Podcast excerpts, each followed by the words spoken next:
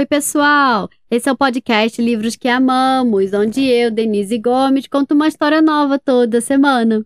O livro de hoje é um álbum poético que nos lembra que as lágrimas nos regam muito lentamente, nos ajudam a crescer e são um bálsamo para as feridas. O livro se chama Por que Choramos, escrito por Fran Pintadeira, ilustrado por Ana Sender, traduzido por Inês Castel Branco e publicado no Brasil pela editora Martins Fontes. Quem apresenta o episódio de hoje é a Olivia, que me mandou um áudio lindo. Olivia, muito obrigada pela sua participação. Um beijo grande. E vamos lá ouvir o que a Olivia tem a dizer? Oi, pessoal, eu sou a Olivia, eu tenho 4 anos, moro em Curitiba e o livro de hoje se chama Por que Choramos? Eu adoro o podcast. Beijo, tchau!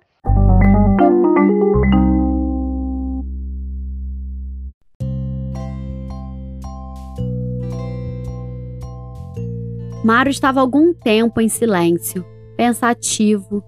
A mãe esperava, paciente ao seu lado. Finalmente, um fiozinho de voz, como um sussurro, saiu dos lábios do pequeno. Mamãe, por que a gente chora?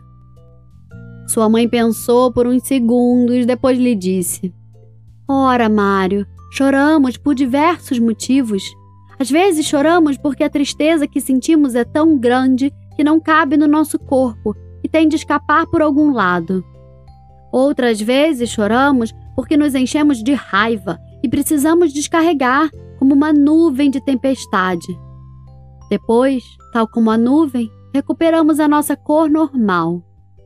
Choramos porque em algumas ocasiões não entendemos o mundo e as lágrimas saem para ir explorá-lo à procura de uma resposta. Em certos dias, Choramos porque, em vez de um abraço, apenas encontramos um eco, eco, eco. Choramos porque nos ajuda a crescer. Cada lágrima nos rega muito lentamente. Se não chorássemos, nos transformaríamos em pedras. Alguns choram porque gritar durante horas não é suficiente.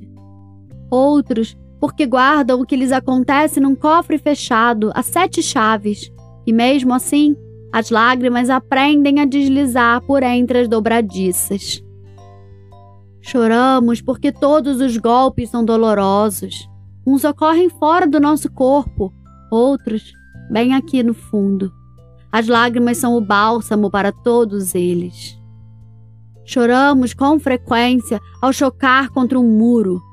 Nesses dias, mais do que o golpe, magoa-nos a altura das paredes. Choramos porque somos um mar imenso e não podemos evitar a tempestade.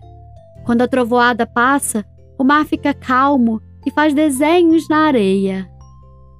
Às vezes choramos porque não encontramos as palavras adequadas.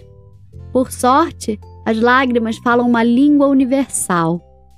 Mas sem dúvida, querido, choramos porque sentimos vontade de chorar. Isso é o mais importante.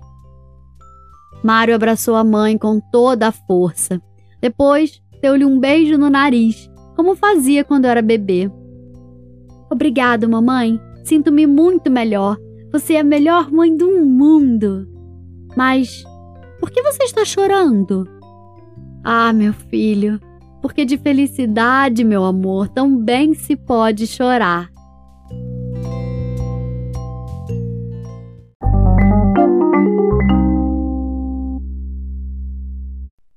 E aí, gostaram da história? No final do livro tem alguns fatos curiosos sobre a lágrima. E o autor termina dizendo que, tal como o riso, chorar é um ato universal, que acontece em todo o mundo.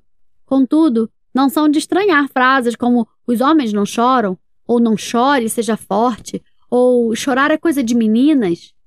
Felizmente, as culturas estão mudando e já somos muitos os que sabemos que chorar é coisa de meninas, de meninos, de velhinhos, de jovens, de homens, de mulheres, de altos, de baixos, de gordos, de magrinhos.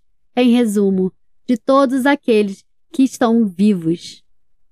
O livro de hoje se chama Porque Choramos, escrito por Fran Pintadeira, ilustrado por Ana Sender, traduzido por Inês Castelbranco e publicado no Brasil pela editora Martins Fontes. O livro é lindíssimo, eu recomendo demais que vocês tenham ele em casa, porque as ilustrações são maravilhosas. Quem encerra o episódio de hoje é o Rodrigo, que me mandou um áudio lindo. Rodrigo, muito obrigada pela sua participação. Um beijo grande. E vamos lá ouvir o que o Rodrigo tem a dizer? Oi, Denise, eu me chamo Rodrigo, tenho sete anos, moro em Santana de Panaíba, no Brasil, e eu tô muito feliz por encerrar essa, essa história super, super legal que se chama Por que Choramos? Beijo, beijo, beijo, beijo, beijo, tchau, tchau, tchau. Ei.